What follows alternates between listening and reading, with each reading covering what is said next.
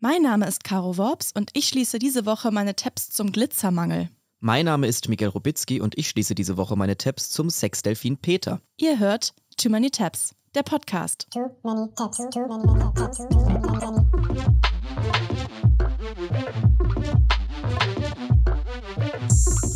Too many tabs, too many, many, too many tabs, too many tabs, too, too, too, too. Herzlich willkommen bei einer neuen Folge Too Many Tabs. Wir treffen uns ja hier jede Woche, um gemeinschaftlich offene Tabs zu schließen mit Sachen, die uns im Internet begegnet sind und auch mit Sachen, die euch unsere Community im Internet begegnet sind. Und deswegen gibt es heute mal wieder eine kleine ZuhörerInnen-Spezialfolge, haben wir uns gedacht. Es ist mal wieder Feedbackzeit, Caro. Feedbackzeit. Feedbackzeit. Also ihr schickt uns immer wirklich ähm, ganz viele Anregungen, Kritik, auch eigene Rabbit Holes ähm, und da trudelt so einiges bei uns ein. Tonnenweise offene Tabs. Ich komme ehrlich gesagt gar nicht mehr richtig hinterher. Es wird auch jede Woche mehr, habe ich den Eindruck, ich aber ich finde geil. ich habe vercheckt, dass Instagram Nachrichtenanfragen, die älter als vier Wochen sind, löscht. Also falls ihr mir vor über einem Monat eine geile Story geschickt habt bei Insta und ich habe nicht reagiert, dann schickt sie mir einfach nochmal. Es tut mir leid. Ja, also da kommt auf jeden Fall immer einiges zusammen. Also viel Feedback, manchmal auch so Bayern mit Mistgabeln und Fackeln in unseren Mails, wenn wir uns über Schuhplattler lustig Und machen. über die Gosselschnauze. Über- Das machen wir ab jetzt nicht mehr. Nein, wir das lieben sollten wir Bayern. nicht mehr machen. Wir lieben ab jetzt Bayern. Ähm, das war, ja, da habe ich mich irgendwie versprochen aus Versehen. Es war nicht so gemeint. Entschuldigung an ganz Bayern nochmal. Jan Caro, ich habe mir diesmal nicht nur die Mails äh, und DMs durchgelesen, die uns so geschickt wurden, sondern bin auch mal dahin gegangen, wo es ein bisschen rauer zugeht mit den Tönen, sage ich mal. Die öffentliche Rezension von Apple Podcast habe ich mir Oh, mal ja. angeguckt. Weil ich habe mir gedacht, wenn uns Leute DMs oder Mails schicken, dann finden die uns schon vielleicht eher sympathisch. uns wohlgesonnen. Sind die uns wohlgesonnen, aber es gibt ja vielleicht auch Leute, die uns nicht so mögen. Deswegen habe ich mir gedacht, schaue ich mir das auch mal an, damit wir das mal, ja, damit wir das mal ins Gleichgewicht bringen, was das Feedback angeht. Wir müssen ja auch so ein bisschen selbst reflektieren. Und ähm, da habe ich eine, ich fange mal mit einer positiven an. Hast du Lust, die zu hören mal? Sehr gerne. Also die äh, ähm, eine ist positiv von Miriam, äh, die hat die Überschrift Ohrenmassage, fünf Sterne, was Ui. ich gut fand. Ich warte jede Woche Liebe sehnsüchtig. Liebe Miriam, hier sind Toilettengeist nur für dich. Sie soll wieder fabelhaft aus und hot. genau. Mit der Toilettengeiststimme hat Miriam das äh, in, in Apple Podcast reingeschrieben.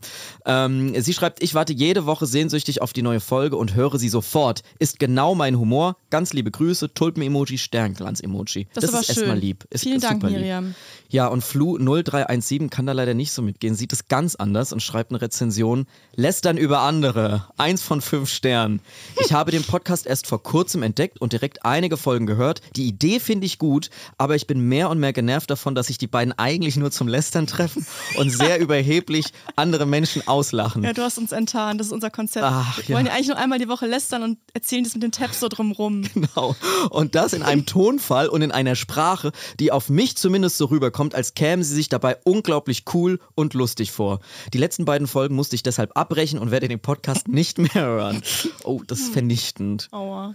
Ja, ich weiß gar nicht, was das mit der Sprache, was meint er denn eigentlich? Weiß ich auch nicht. Wir kriegen ja öfters gesagt, dass wir zu viel so englische Wörter Ja. benutzen, also vor das allem ist von mir auch älterem aufgefallen. Publikum. Ja, ja, das ist gar nicht mal so sehr von der Community, sondern vor allem so von älteren Personen aus dem wie Bekannten- und Verwandtenkreis, habe ich den Eindruck, dass sie immer zu hören bekommen, dass wir so viel Englisch reden im Podcast. Und da würde ich natürlich sagen, deal with it. Und außerdem seid ihr gar nicht die Target Group. Und außerdem finde ich auch, das stimmt gar nicht. Ich habe extra in einer der letzten Folgen nochmal reingehört, ob das wirklich so ist. Shakira ist irgendwie viel mehr in so einem Rage-Mode als Miley. Miley wirkt irgendwie so laid back in ihrer Feel-Good-Era. Ja, die macht so ein bisschen so Ja. Kill him with a smile. Ja, und- okay. Ja, da würde ich sagen, haben wir den Shark gejumpt. Ja, ich auch sagen. Ich verstehe ein bisschen die Kritik, muss man schon sagen. Man muss ja auch ein bisschen Selbstkritik äh, ernst nehmen. Ähm, ja, vielleicht achten wir da ein bisschen mehr drauf. Aber ich muss sagen, ich mache das nicht mit Absicht. Also die, die Leute denken dann vielleicht manchmal, man verstellt sich so. ist einfach, weil man selber viel im Internet auf Englisch liest und dann übernimmt man das Ja, und irgendwie. Sprache wandelt sich und so. Ja, na klar. Ja, naja. Ansonsten gab es tatsächlich das meiste Feedback bei mir zum Krampus-Thema. Das scheint euch irgendwie, gerade die Leute, die aus Süddeutschland und Österreich kommen, irgendwie nachhaltig noch zu beschäftigen. Da habe ich wirklich schlimme Nachrichten bekommen. Die erste ist von Johanna, die sagt, Hi ihr zwei, ich komme aus Oberbayern in der Nähe der österreichischen Grenze und bei uns war es schon in frühen Jugendtagen allgemein bekannt, dass der Perchtenlauf in Österreich krass gefährlich und einfach absolut gestört ist. Also das, sind diese Krampusläufe mit diesen diese Gruselgestalten, Riesenläufe. Meine Schwester war mal als Schulausflug in Österreich, ich glaube Wien. Die Lehrer wussten gar nichts vom Perchtenlauf an dem Tag. Die Gruppe Perchten hat jedenfalls die Schulklasse und noch ein paar andere Passanten gewaltsam in den U-Bahn-Schacht gedrängt und die dann über mehrere Stunden da festgehalten und bedroht. Oh, also wenn da okay. kein Krampus-Trauma rausgekommen ist aus dem U-Bahn-Schacht, weiß ich auch nicht. Wir haben uns ja anfangs so ein bisschen lustig gemacht über Krampusangst, aber ich kann es so mittlerweile nachvollziehen. Immer mehr verstehen, je mehr ich auch höre aus dem Umfeld von Leuten, die daherkommen. Die zweite Nachricht äh, kommt von Ruth. Die hat uns noch zwei weitere Horror-Personalities aus der Weihnachtszeit geschickt. Die erste ist die böse Luz, die am 13. Dezember dem Lucia-Tag herumspukt. Um sie zu beschwichtigen, stellt man ihr tagsüber einen Teller mit Nudeln vors Haus. Abends aber schleicht sich die Luz von Haus zu Haus, eine geisterhafte Gestalt mit einem Korb, aus dem ein hölzernes Messer ragt, auf der Suche nach Kindern, die noch draußen rumlaufen. Erwischt sie eines, schneidet sie ihm mit ihrem Messer den Bauch auf. Alles Frohe klar. Weihnachten. Mary Kriemen. Ja. Und die zweite heißt Specht. Sie hat eine Sichel und einen Schleifstein dabei und sogar eine Catchphrase. Wetzte, wetzte, Bauch aufschneiden. Übersetzt, schleif dich, schleif dich, Bauch aufschneiden. Nun ja, erwischt sie ein Kind, schneidet sie ihm wie angekündigt den Bauch auf und stopft Stroh hinein. In manchen Orten verkleidete sich sogar jemand als Specht. Dafür wurde Stroh, eine Schnabelmaske, Eisenketten und alte Bettlaken verwendet und jagte die Kinder durchs Dorf. Ist das Herrlich. nicht herrlich? Eine Herrlich. herrliche Ja. Tradition. ja, gut. Also irgendwas stimmt mit unseren Weihnachtscharakteren nicht. Und ich habe noch ganz brandaktuelles Feedback zu unserer letzten Folge. Da haben nämlich Leute mir ihre Erfahrungen mit den Wachshitlern geschickt. Und zwar hat mir eine Hörerin geschrieben, habe Hitler im Panoptikum gesehen, als ich so sechs war. Allerdings ist mir noch mehr die Ausstellung der Wachsgenitalien mit Geschlechtskrankheiten im Gedächtnis geblieben. Sehr stringentes Museumskonzept. das wusste ich noch gar nicht. Ich glaube, wir müssen mal dahin vielleicht. das machen wir mal. Das, da habe ich richtig Bock drauf. Auch wo sich auch zwei Tabs treffen, ist hier das Firmen-Event und der Wachshitler. Da schreibt nämlich äh, Caroline uns, ich wollte nur erzählen, dass die Firma, bei der ich arbeite, in London vor ein paar Jahren bei Madame Tussauds die Xmas-Party gefeiert hat. Erst hatten wir eine Tour mit Prosecco und durften uns an One Direction reiben, okay. Und dann Party hard in der World Leaders Halle mit Merkel und Hitler. Ein rundum bizarrer Vibe. Ja, das klingt nach einer vielversprechenden Weihnachtsfeier. Ja, ganz normal. Ganz normal. Ja, also vielen Dank für die ganzen Einsendungen. Ähm, und es ist ja auch immer so, dass ihr Rabbit Holes uns schickt. Und die sind manchmal so spannend. Und dann lesen wir die Mails und dann fallen wir selber auch nochmal in diese Rabbit Holes und äh, recherchieren dann die ganze Nacht. Und davon hat sich ähm, jeder von uns heute noch ein Thema rausgesucht und präsentiert das heute. Da freue ich mich drauf. Ich fange mal an, oder? Mir wurden vor ein paar Wochen Tabs zugesandt zu einer Geschichte, die folgende Reizwörter enthält. Delfin, Aliens, Sex, LSD und Suizid. Ähm, also es klingt ja erstmal alles so, mit dabei. ist alles mit dabei, klingt erstmal so, als würde ein Weißredakteur eine Reizwortgeschichte schreiben, ist aber tatsächlich ein echter Fall aus den 60er Jahren. Ähm, und wie diese Wörter in Verbindung stehen, das erklärt euch jetzt kurz die Person, die mir die Geschichte zugesandt hat. Die heißt Hans, zumindest auf Instagram. Ich weiß nicht, ob es der Klarname ist. Und Hans hat mir folgende Sprachnachricht geschickt. Hola, also äh, die Tabs, die ich offen hatte, handelten quasi von einer Liebesgeschichte, die eigentlich alles zu bieten hatte. Also es ging natürlich um Delfine, die sprechen lernen sollten, darunter auch sexwütige Tümmler. Und natürlich war in dieser Liebesgeschichte auch LSD im Spiel. Äh, somit war eigentlich alles da, was man für eine gute Story braucht. Und damit liebe Grüße. Ja, liebe Grüße. Und gracias. ja, also hat alles, was eine gute Liebesgeschichte braucht. Äh, Aliens, Delfine, die sprechen lernen sollen. Ja, wie das jetzt alles zusammenhängt, erkläre ich euch natürlich. Also das Grundsetting der Story ist erstmal ultra geil. Es geht nämlich um ein Team von WissenschaftlerInnen, die Delfinen das Sprechen beibringen wollten, für den Fall, dass Aliens auf die Erde kommen und mit ihnen kommunizieren wollen. In den 60er Jahren Hey, wieso ausgerechnet Delfine? weil die so ein großes Gehirn haben und eben durch dieses, ähm, das wird in, in der Doku, von der ich die ganzen Infos habe, äh, wird das immer Blowhole genannt. Also die haben dieses, dieses Luftloch oben und das können sie quasi so formen wie ein menschlicher Mund Nein. ungefähr. Also die können damit unterschiedliche Laute erzeugen. Machen die damit auch dieses Das kannst du richtig gut. Ja, äh, sag mal, also man muss Delfin gar nicht mehr sprechen beibringen. Das kannst du ja für die übernehmen eigentlich. Ja. Ja. naja, jedenfalls ähm, wollten die das eben dadurch, dass die ähm, Delfine eben so schlaue Tiere sind und theoretisch die physischen Fähigkeiten dafür haben, Laute zu erzeugen, die menschenmundähnlich sind, wollten die das denen eben beibringen. Was ich jetzt nicht ganz verstehe, ist, warum ausgerechnet die Delfine mit den Aliens kommunizieren sollen. Also warum machen das nicht wir Menschen? Oder ist die Idee, dass wenn wir tot sind, dass dann die Delfine noch die menschliche Sprache können? Aber dann müssen die Delfine das ja auch irgendwie anderen Delfinen auch die menschliche Sprache beibringen. Das habe ich nicht so ganz gecheckt, was da jetzt genau die Grundidee war. Und Die aus- Aliens müssen immer an den Strand kommen, weil das ist noch dieses Ding mit, die sind ja im Wasser. Ja, und erstens das und außerdem, warum sollen die Aliens auch die menschliche Sprache können? Vielleicht sprechen die ja perfekt Delfin. Ja. Alles war für mich alles nicht so schlüssig. Jedenfalls war das die Grundidee für diese Aliens eben, die Delfine darauf Schon mal eine super. Grundidee. Ja, ist eine super Grundidee. Ne? Das ist in den 60er Jahren passiert. Der Wettlauf der Menschheit ins All war in vollem Gange. Alle waren begeistert. Mondlandung und so weiter und so fort. Ähm, und sie wollten sich da eben drauf vorbereiten. Parallel dazu gab es in den 50er Jahren schon so eine WissenschaftlerInnenwelle, die damit angefangen hat, darum zu experimentieren, wie man eben Tieren das Sprechen beibringen kann. Zum Beispiel Schimpansen oder sowas. Ähm, und die haben denen zumindest so Zeichensprache schon beibringen können und haben dann da so Kommunikationsexperimente im Prinzip gemacht. Einer von diesen WissenschaftlerInnen war John Lilly, ein Neurophysiologe, und der ist eben auf die Idee gekommen, das mit den Delfinen zu probieren. Da hat er ganze Bücher ähm, drüber geschrieben. Der war obsessed, eben damit Delfine Sprechen beizubringen. Ja, ganz normal. So, und dieser John Lilly hat eben drei Delfine zu sich genommen, hat die in ein großes Becken auf so einer äh, amerikanischen Insel gepackt und hat da mit seinem WissenschaftlerInnen-Team eben diese äh, Experimente in so einem Labor gemacht. So, davon hat eine Frau Wind bekommen. Eine College-Abgängerin, 22 Jahre jung, hat keine wissenschaftliche Erfahrung, aber reine Abenteuerlust und ist da einfach hinmarschiert auf diese Insel und hat gefragt, ob sie irgendwas helfen kann, weil sie das irgendwie inspirierend fand. Keine Ahnung. Ihr Name war Margaret Lovett und sie hatte eben Bock, Delfinen das Sprechen beizubringen. Klar, warum auch nicht? Warum auch nicht? Kann ja jeder mal machen. Das ganze Experiment wurde übrigens unterstützt von NASA und der Navy auch und so. Also es ist schon Okay. hochoffiziell irgendwie gewesen. Ich finde das irgendwie so, es klingt auch schon nach so shady 60er Jahre Experimente. Ist ja, Ja. generell immer so ein bisschen komisch. Ähm, aber man muss schon sagen, dass die es mehr oder weniger gut mit den Delfinen gemeint haben vorerst. Es wird natürlich nachher noch ein bisschen drastischer. Ähm, insgesamt waren es drei Delfine, zwei Weibchen und ein Männchen. Und dieses Männchen hieß eben Peter. Ja, Peter oder Peter? Ja, wahrscheinlich Peter, aber ich habe jetzt halt Peter gesagt, keine Ahnung, habe ich ja aufgeschrieben. Delfin Peter. Delfin Peter und ähm, ihm sollte das Sprechen beigebracht werden und hier sind auch Original-Tonaufnahmen von damals, von den äh, Trainingseinheiten. Die Margaret, die war dann eben verantwortlich für Peter, ähm, die sollte Peter das Sprechen beibringen und hat auch so Tonaufnahmen gemacht. A E I O.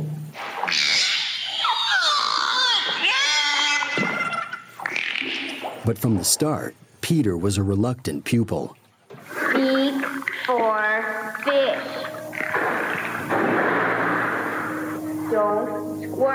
Also ich sag mal, man hört etwas. Genau, man hört so Laute. Es ist natürlich auch schwer mit seinem Delfin-Blowhole auf dem Kopf. Das, ist jetzt das letzte Mal, dass wir Ja, darüber wir lachen dann ja? darüber jetzt nur einmal Ja, und der Rest sind wir okay. erwachsen. Genau, also sie nennen das da oben eben dieses Loch, nennen sie Blowhole in dieser Doku. Und das ist natürlich auch schwer, damit Geräusche zu machen und das so zu formen. Also es ist zum Beispiel ganz schwer für den Delfin ein M zu machen, habe ich jetzt davon erfahren, von dieser Doku.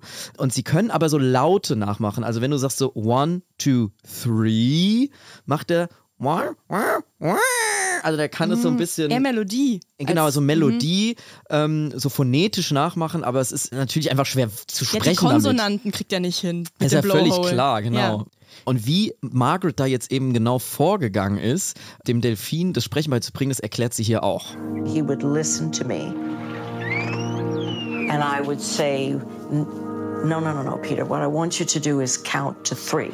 You're going to say one, two, three. And Peter wouldn't repeat everything I told him. He would work on the. Uh, uh,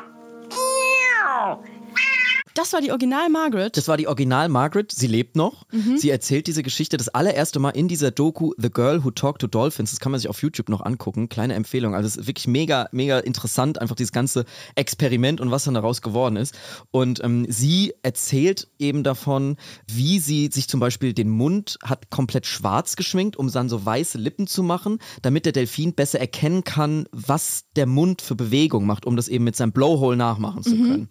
Ist das nicht abgefahren? Also wie schlau dann doch so Delfine sind. Ich dachte immer, Delfine sind überbewertet, dachte ich immer, weil so schlau können die gar nicht sein, dachte ich. Die benehmen sich ja dann doch am Ende wie Tiere. Ne? Die haben sich nicht so weiterentwickelt, evolutionär, die letzten paar Jahrzehnte. Aber scheinbar können sie dann doch so phonetisch das nachmachen. Also ich finde Delfine super, prinzipiell. Die sind natürlich süße Tiere, natürlich. Ne? Ja. Kennen wir auch von Flipper und so. Es waren übrigens tatsächlich Delfine, die auch für Flipper gedreht haben. Also es waren auch so scheinbar so Delfine, von Schauspielerdelfine. Schauspielerdelfine. Auch interessant. Ähm, und damit eben diese Delfine zu ihren BetreuerInnen so richtig viel Vertrauen aufbauen konnten, hat dann irgendwann Margaret die Idee gehabt, wir bauen das komplette Haus zu einem Aquarium um, kein Scheiß, mit Balkon, damit die Menschen auch mal rausgehen können und trotzdem immer im Wasser sein können. Also quasi so ein Aquariumbalkon Oh. mit Indoor-Aquarium, draußen Aquarium. Und so konnte Margaret dann wirklich 24-7 bei ihrem Peter sein und ihm das Sprechen beibringen. Weil sie eben dachte, ja gut, wir gehen irgendwann nach Hause und dann haben die Delfine kein Training mehr. Wie sollen die auch eine Verbindung zu uns aufbauen, wenn wir immer irgendwie weg sind plötzlich? Dann sind die quasi bei den Delfinen eingezogen. Sie sind komplett bei den Delfinen eingezogen. Ist das nicht krass? ja. So, und jetzt sind zwei Sachen Oh, parallel. immer schrumpelige Finger. Ja, Füße auch. Also Ja. sie hatten, glaube ich, so, so ein paar Parts, wo man auch so rausgehen konnte, aber die haben halt immer in Kontakt mit diesen Delfinen Mhm. gestanden. Und es war wirklich so Kniehöhe, dass du die ganze Zeit da drin rumlaufen konntest und so, oh, also ich stelle mir das auch ganz krass vor, da Mhm. Oh, einfach nee. so, nee, das, also für mich wäre das nichts auf jeden Fall. Könntest du dir das vorstellen? Überhaupt nicht. Ja, überhaupt nicht. Und jetzt Ich lieber wieder in meine alte WG zurück. Jetzt sind zwei Sachen parallel passiert in dieser Geschichte. Zum einen wurde der Leiter dieses Experiments obsessed mit LSD, eine neue Droge, die da gerade rausgekommen ist, und wollte wissenschaftlich herausfinden, was die neue Droge alles mit dem menschlichen Gehirn anstellen kann. Ne? Bewusstseinserweiternde Droge, fand er mega interessant. Und die andere Sache ist, dass Delfin Peter seinen natürlichen Sexualtrieb entwickelt hat und immer anfing, sich so an Nein. Margaret zu reiben Oh nein. anfangs hat Margaret dann immer noch so gesagt, nee, also wenn das passiert, gehst du rüber zu dem Becken äh, mit den Weibchen und kannst dich da ein bisschen austoben. Es hat aber nur teilweise gut funktioniert, weil sich der Sexualtrieb schon vor allem auf Margaret konzentriert hat. Also die Vermutung liegt nahe, dass der Delfin Peter sich in seine menschliche Betreuerin Margaret verliebt hat und sie körperlich begehren wollte. Ich finde, das klingt so, als ob Margaret gleich bei Domian anruft. Ich hatte, hatte Sex mit meinem Delfin. ja, oh je, oh nein. Also sie hat quasi das richtig gedeutet, was dann Peter Genau, wollte. genau. Sie hat es richtig gedeutet. Und ja, Margaret hat ihm das dann auch gegönnt und hat ihm halt immer mit der Hand befriedigt. Was? Also sie hat ihm dem Delfin einen Handjob gegeben. äh, wo wir wieder bei dem Weiß-Selbstexperiment sind. Und, also kein Scheiß. Und ähm, sie hat sich da auch dann eben dazu geäußert in Interviews und so, hier Zitat, es war mir nicht unangenehm, ich habe es geduldet, solange es nicht allzu rau war. Von meiner Seite war es nicht sexuell, sinnlich vielleicht. Ich weiß nicht, Äh, was, das was? bedeutet, ja. Okay. Also sie hat es quasi damit so entschuldigt, ja dann, weil sie halt einfach mehr Nähe aufbaut, mehr Vertrauen zu diesem Delfin, Ja. dass sie ihm dann, dann Ja, den Spaß gönnt. genau. Ah, Ja, ich habe das gelesen, habe gedacht, das ist doch direkt was für unseren Podcast. Das muss man hier mal äh, ausführlich besprechen. Mhm. ich glaube, ich habe Ausschnitte von dieser Doku schon mal gesehen. Das klingelt gerade ganz doll in ja, meinem Kopf. Also irgendwas. Mhm. Wie Also, sie da in diesem Becken ist, so hüfthoch und Ja, dann mit, genau. dem, mit dem Delfin. Ja. oh, richtig krass. So, jetzt geht's ja noch weiter. Ich habe ja schon das LSD angeteased. Es ist nämlich, äh, es ge- geht direkt weiter für Weiß-Fans. Nämlich dieser Leiter dieses Experiments hat sich dann eben gedacht, Moment mal, wenn LSD die Gehirne von Menschen so gut auf neue Gedanken bringt, vielleicht können wir, wenn wir ähm, den Delfin LSD verabreichen, dann schneller das Sprechen beibringen. LSD-Handjobs im Delfinbecken. Es hat wirklich alles, was man braucht. Und man muss auch dazu sagen, dass plötzlich die Zeit etwas drängte, weil die GeldgeberInnen dieses Projekts irgendwann gesagt haben, wann können denn die Delfine endlich sprechen? Wir wollen mal was hören. Wir wollen mal was hören. Wir müssen mal die Lauscher aufsperren. Die Delfine sagen irgendwie nichts. Ja. Ähm, und wenn das so weitergeht, dann geben wir halt irgendwann kein Geld mehr. Und deswegen wurden die so ein bisschen ungeduldig und wollten dann eben möglichst schnell Oh, stell dir Ergebnisse mal vor, die. Delfine können dann wirklich sprechen und dann sitzen alle da und dann machen die so Poetry Slam oder so. Bitte springt Delfin nicht das Sprechen bei. Das machen die am Ende Poetry Slam oder noch schlimmer Podcast. Hm. Also, gesagt, getan. Sie haben dann tatsächlich den Delfin LSD gegeben. Ähm, man muss dazu sagen, dass Margaret sich dafür eingesetzt hat. Nicht mein Peter, hat sie gesagt. Peter hat kein LSD bekommen, weil sie eben schon so eine Bindung aufgebaut haben, aber die anderen beiden. Und die Delfine haben exakt nicht darauf reagiert, sondern haben nur so apathisch in ihrem Pool weiter rumgeschwommen, haben gar nichts mehr gesagt, gar nicht mehr gesprochen.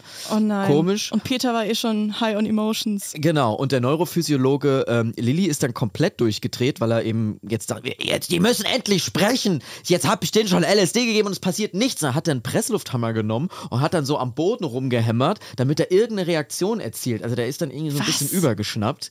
Und es ist immer noch nichts passiert. Also die Delfine haben natürlich dann auch nicht gesprochen, auch nicht aus Panik, keine Ahnung. Wahrscheinlich hatte ich einfach nur Schiss. Also wirklich komplett kranke Story. Was für ein schlimmes Leben. Die sind da an so einem Becken irgendwo, Scheußlich. Menschen, immer um sie rum, irgendwie auf LSD. Jemand wackelt die ganze Zeit an dem Becken, wo du drin bist. Ja, die einzige Freude am Tag ein Handjob. der, eine, der, einzige, und der Kollege hat die ganze Zeit bumst da die eine, den, die eine Frau. Das ist ja schrecklich. Scheiß Leben als Delfin. Und früher was mal filmst dabei Flipper. Boah. Ja, Karriereknick. Ja. So kann es enden, ne? Ja. Showbiz. Ja, Showbiz. Also, das war eigentlich im Prinzip das Ende des Experiments, weil ähm, das quasi diese Einbahnstraße war. Und dann haben sie gesagt, okay, es bringt nichts. Ähm, die Delfine gehen zurück nach Florida und wurden ähm, tatsächlich dahin gebracht in ein ganz dunkles und kleines Labor. Margaret wurde von ihrem Peter getrennt und das hat Peter überhaupt nicht gut verkraftet. Der hatte nämlich ganz, ganz doll Liebeskummer. Oh nein. Wirklich. Und er ist gestorben an Broken. Herzen. Nein. Wirklich. Margaret hat dann irgendwann einen Telefonanruf von John Lilly bekommen. I got that phone call from John Lilly. John called me himself to, to tell me. And he, sa- he said he committed suicide. Also, das ist jetzt echt ein bisschen heavy. Der Delfin hat Selbstmord begangen.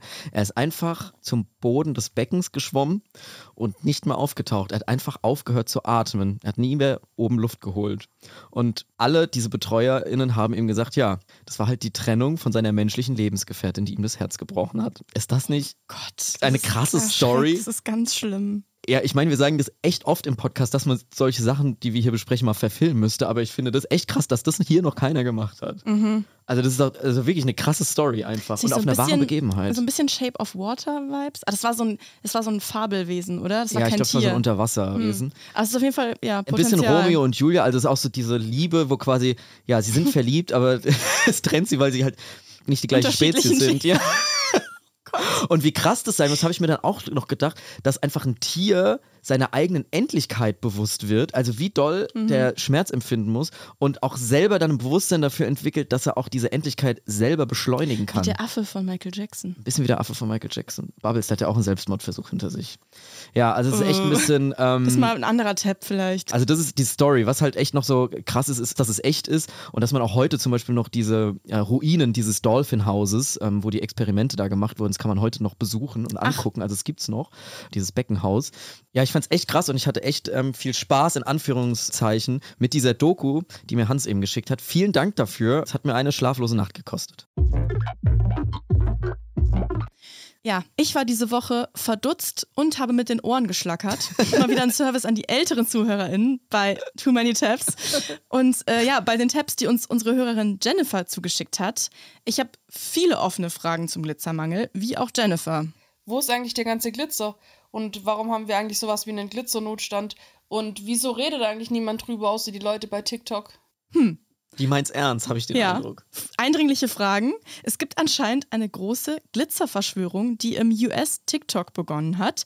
Und es geht darum, dass es eine angebliche Glitzerknappheit gibt und diese geheim gehalten wird. Also außer TikToks und so Reddit-Posts ist wirklich sehr wenig darüber zu finden. es gibt auch keine deutschsprachigen Artikel oder so dazu. Also es ist alles ein bisschen absurd. Ist ja aber auch Ihre Frage. Warum berichtet da keiner Es ist eine offene? Frage und ich habe mir jetzt mal vorgenommen, da ein bi- bisschen aufzuräumen, das Ganze mal nachzuvollziehen. Und wir müssen eigentlich anfangen mit einem Artikel, der 2018 in der New York Times erschienen ist. Eine einfache Frage. Eine Journalistin wollte eigentlich einfach nur wissen, was ist eigentlich genau Glitzer? Der Artikel heißt What is Glitter? A Strange Journey to the Glitter Factory. Und da musste ich mich auch kurz fragen, ja, weiß ich eigentlich, was Glitzer ist? Eigentlich nicht. Nee, eigentlich nicht. Genau Woher weiß kommt das nicht. Glitzer? Hast du eine Idee? Hm. Hm, naja, also so, ist es nicht einfach Plastik und eine Folie und so? Oh, Das darfst du nicht sagen, es stimmt. Ja, gut, wenn es stimmt, dann bin ich halt schlau einfach. Ja. Darf ich sehr wohl sagen, ich bin schlau, das lassen wir schön drin, Ja, Chaos das wird lassen wir nicht nicht geschnitten. drin. Doch, ich, weil ich wusste es einfach, es ist einfach Plastik. Lass mich doch einmal auch mal was Schlaues sagen. Da kommen wir auch noch zu, was da genau drin ist. Ich glaube, die offizielle Bezeichnung ist auch Glitter. Darüber gibt es nämlich einen Wikipedia-Artikel. Glitzer wird einfach synonym zu Glitter oder Glitter verwendet. Obacht, bitte nicht verwechseln mit Flitter und bitte nicht verwechseln mit Glimmer. Das sind nochmal ganz andere Tabs offen gewesen, aber das führt jetzt zu weit. Also, Glitter ist Aluminium Metallized Polyethylene Terephthalate, irgendwie so. Um, um es zu vereinfachen, es ist meistens ein Gemisch aus Plastik und Metallpartikeln, meistens Aluminium. Du hattest recht. Und das Ganze dann je nachdem noch mit Farbstoffen kombiniert. Und diese Partikel sind wahnsinnig klein. Deswegen zählt Glitter zum Mikroplastik. Und wir wissen, es ist extrem scheiße für die Umwelt, besonders Gewässer, weil es in den seltensten Fällen biologisch abbaubar ist. Und das kommt besonders oft durch so abgewaschenes Glitzer-Make-up ins Abwasser, ins Grundwasser, dann ins Meer. Und wenn dann da Meereslebewesen diese Glitzerpartikel mit Nahrung verwechseln, dann beschädigt das die Leber und verändert Verhaltensfunktionen. Aber sie vielleicht- glitzern auch im Magen Ja, und dann. vielleicht bumsen sie dann irgendwie den Menschen. Ja, vielleicht lag es am Glitzer. Ja, ach Mann, ja. Ja. ja, Glitzer ist schlecht für die Umwelt. Also schlechte Neuigkeiten auch für Schlagerboom und so weiter. Ja, und da kann ich auch nur sagen, was das Meer angeht, tja, liebe Delfine, es ist halt nicht alles Gold, was glänzt. Guckt halt genauer, was ihr in euch reinstopft, ganz ehrlich. Gl- Glitzer Denkt nach, ey. Denkt nach, denkt doch einmal mit. Wenn ihr so schlau seid, ihr Del ja, wozu habt ihr so ein großes Gehirn, wenn ihr Glitzer fresst? Ja, ganz wenn ehrlich. Glitzer ins Blowhole reinkommt, dann wirklich. Also Glitzer wird natürlich in Kunst, Handwerk benutzt, Farbe, Lacke, Deko, alles Mögliche, was man so kennt und besonders in Kosmetik, Schminke, Nagellack, das weiß man alles. Aber dieser New York Times Artikel, der hat wirklich ein komplettes Rabbit Hole aufgemacht und da sind so viele wirklich weirde Fakten drin. Ich empfehle den sehr. Ich versuche es so knapp wie möglich zusammenzufassen. Erstmal wird erwähnt, warum Menschen sich überhaupt so hingezogen fühlen zu allem, was glänzt und glitzert. Forschungspsychologen haben die Theorie, dass die Anziehungskraft zum Funkeln von dem angeborenen Bedürfnis herkommt, nach frischem Wasser zu suchen. Hä? Verrückt. Nicht Bedürfnis nach Glamour. Nee. Und Glitzer, wie wir ihn heute kennen, der soll 1930 auf einer Farm in New Jersey entstanden sein, als ein deutscher Einwanderer eine Maschine erfand, um Abfall in extrem kleine Stücke zu schneiden. Also die Entstehung liegt so ein bisschen im Dunkeln, aber der Glitzer hat sich auf jeden Fall wahnsinnig schnell verbreitet und war schnell überall, wie man es halt von Glitzer kennt. Wahrscheinlich finden wir auch jetzt noch Glitzer von 1930 irgendwo, weil man bekommt ihn ja einfach auch nicht weg Glitzer geht nie weg. geht nie weg. Und der größte Teil des Glitzers, der für amerikanische Produkte benutzt wird, wird an zwei Orten hergestellt, beide in New Jersey. Einer von diesen beiden Orten ist immer noch diese Farm, wo Glitzer angeblich erfunden wurde. Diese Firma hat sich aber geweigert, Fragen der New York Times zu beantworten. We are a very private company, haben sie gesagt. Okay. Und das zweite Unternehmen ist Glitterex. Und der Chef von Glitterex, der wollte auch nicht, dass die New York Times die Glitzerfabrik besuchen kommt. Hä, das ist aber mysteriös. Mysteriös. Und er hat gesagt, dass sie es nicht erlauben, die Herstellung zu sehen oder zu hören oder im selben Flügel des Gebäudes zu sein, wo Glitzer hergestellt wird.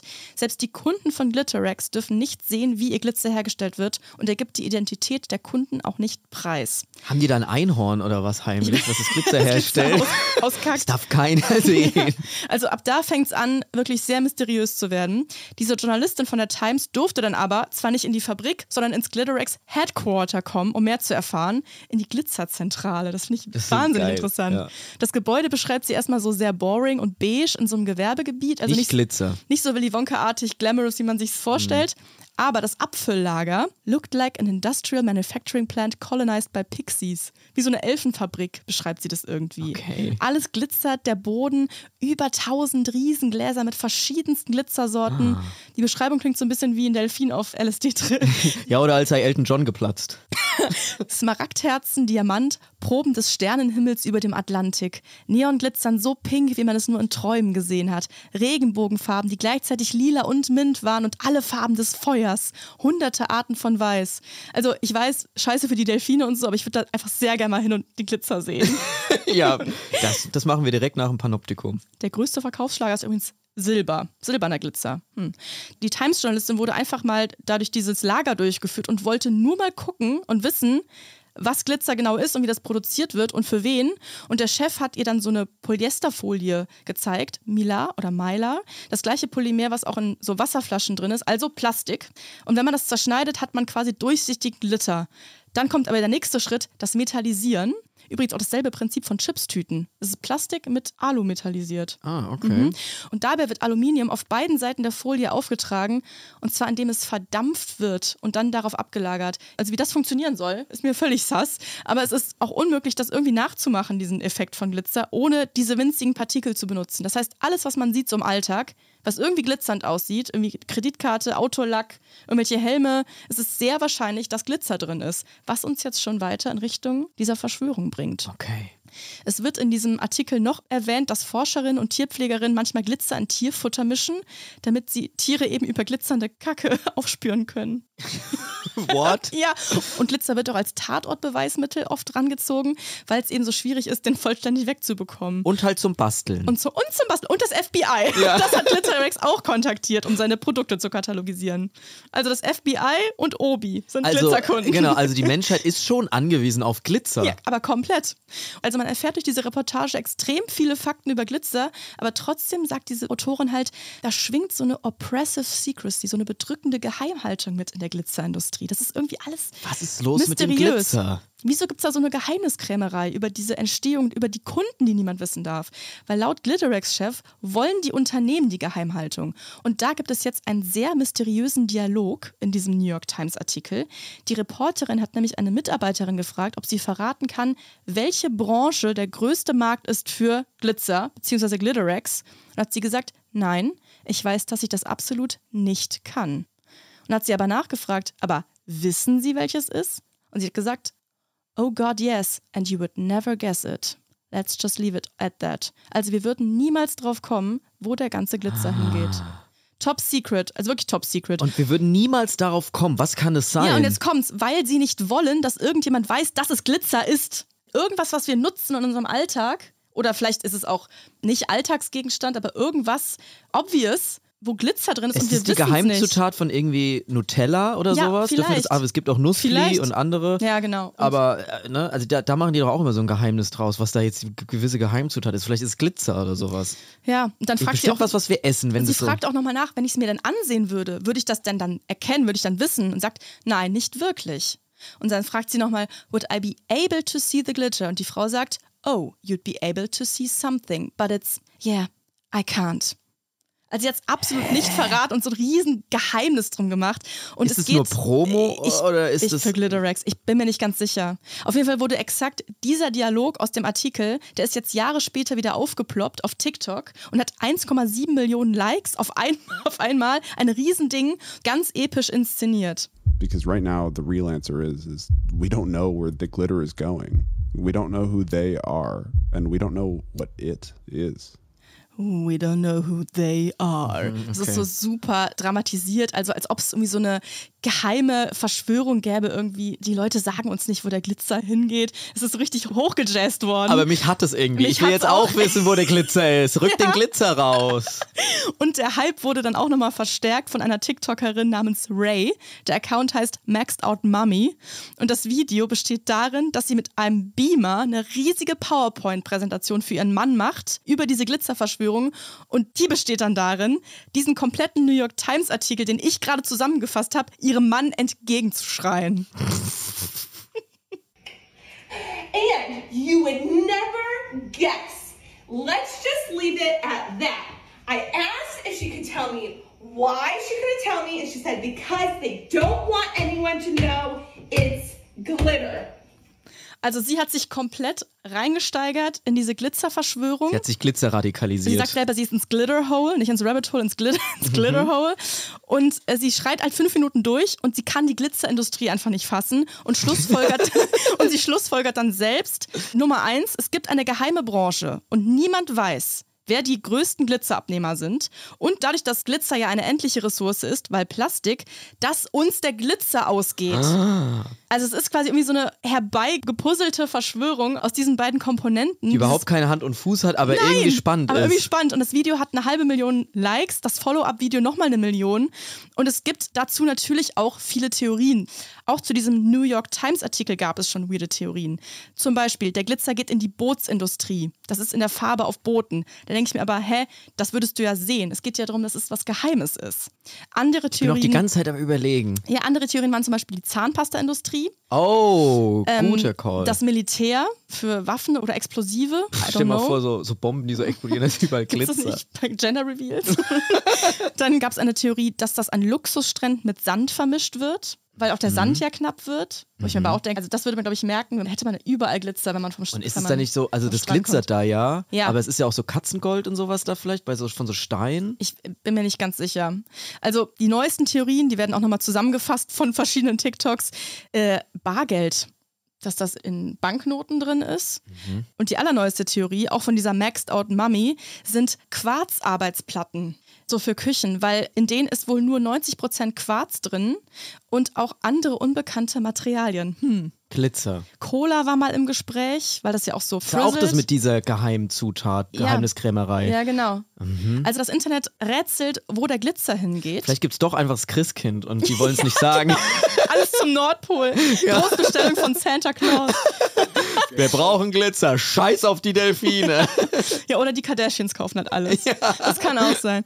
Naja, auf jeden Fall fragen sich alle, wo geht der Glitzer hin? Und haben halt Angst, dass der Welt der Glitzer ausgeht. Und zu diesem Punkt kann man sagen, ja, klar. Weil natürlich ist Glitzer, wie alle anderen Kunststoffe, ein Erdölprodukt, also aus fossilen Brennstoffen und die sind, wie wir wissen, begrenzt. Und ich denke, Greta ist auch extrem anti-Glitter, wenn ich mir das so überlege. Och man. Ja, es ist da super bin ich schade. nicht mit Greta auf einer Linie. Ich finde es auch irgendwie sad, aber es ist natürlich irgendwann der Punkt, ich weiß nicht wie bald, wo es kein Erdöl, damit kein Plastik, damit kein Glitzer mehr geben wird. Kein Glitter. Es ist halt eine endliche Ressource, das wird halt dann wahrscheinlich irgendwann passieren. Und es wäre tatsächlich auch gut, wenn wir denn aufhören würden mit dem Geglitzer schon mal, weil es braucht circa 1000 Jahre, bis diese Kunststofffolie abgebaut ist. Und Thema Mikroplastik, Thema Delfine, ich sag's nur. ja. Ja. Ich habe so zwei, drei Jacken und Oberteile, die, die ich jetzt vielleicht besser Mhm. nicht mehr öffentlich anziehe. Also dieser Fakt in Kombination mit diesem großen Glitzerabnehmer aus diesem alten New York Times Artikel, daraus wurde jetzt eben irgendwie diese Verschwörung zusammengebastelt. Ich finde die nur so halb stringent. Es gibt nämlich nur Gerüchte wirklich um akuten Glitzermangel, dass der irgendwie gerade aus ist oder so. Es Mhm. gibt keine bestätigten Berichte von den Unternehmen selbst. Ja, und selbst wenn es ihn gäbe, so schlecht wäre es für den Planeten halt nicht. Aber wie gesagt, ich finde irgendwie gute Komponenten in diesem ganzen Glitzer-Theme. Also wir lieben Glitzer, weil wir irgendwie Wasser suchen. Glitzer ist irgendwie Magie. Das ist irgendwie so ein materiell gemachter Lichteffekt. Glitzer ist irgendwie Plastik. Glitzer kommt aus New Jersey. Glitzer bleibt tausend Jahre da. Wir kennen die größte Branche nicht, die Glitzer benutzt. Und wir werden auch nie drauf kommen, was es ist. Also Glitzer ist irgendwie Magisch. magisch. Ja, danke, Caro, für deinen Exkurs ins äh, Glitzer-Game. Ja, und danke, liebe Jennifer, unsere Hörerin, die uns diesen spannenden Tab zugeschickt hat. Ja, das waren unsere Tabs für heute. Ich würde sagen, dann sind wir eigentlich schon fast am Dürfen wir Ende. noch Cross-Promo? ja, natürlich, Caro, dürfen wir noch Cross-Promo. NDR Cross-Promo, Cross-Promo, Cross-Promo. Diese Woche empfehlen wir euch einen Mystery-Podcast, genauer gesagt einen fiktionalen Mystery-Thriller. Der heißt Dreamlab und ist ein Podcast über die Grenzen von Traum und Realität.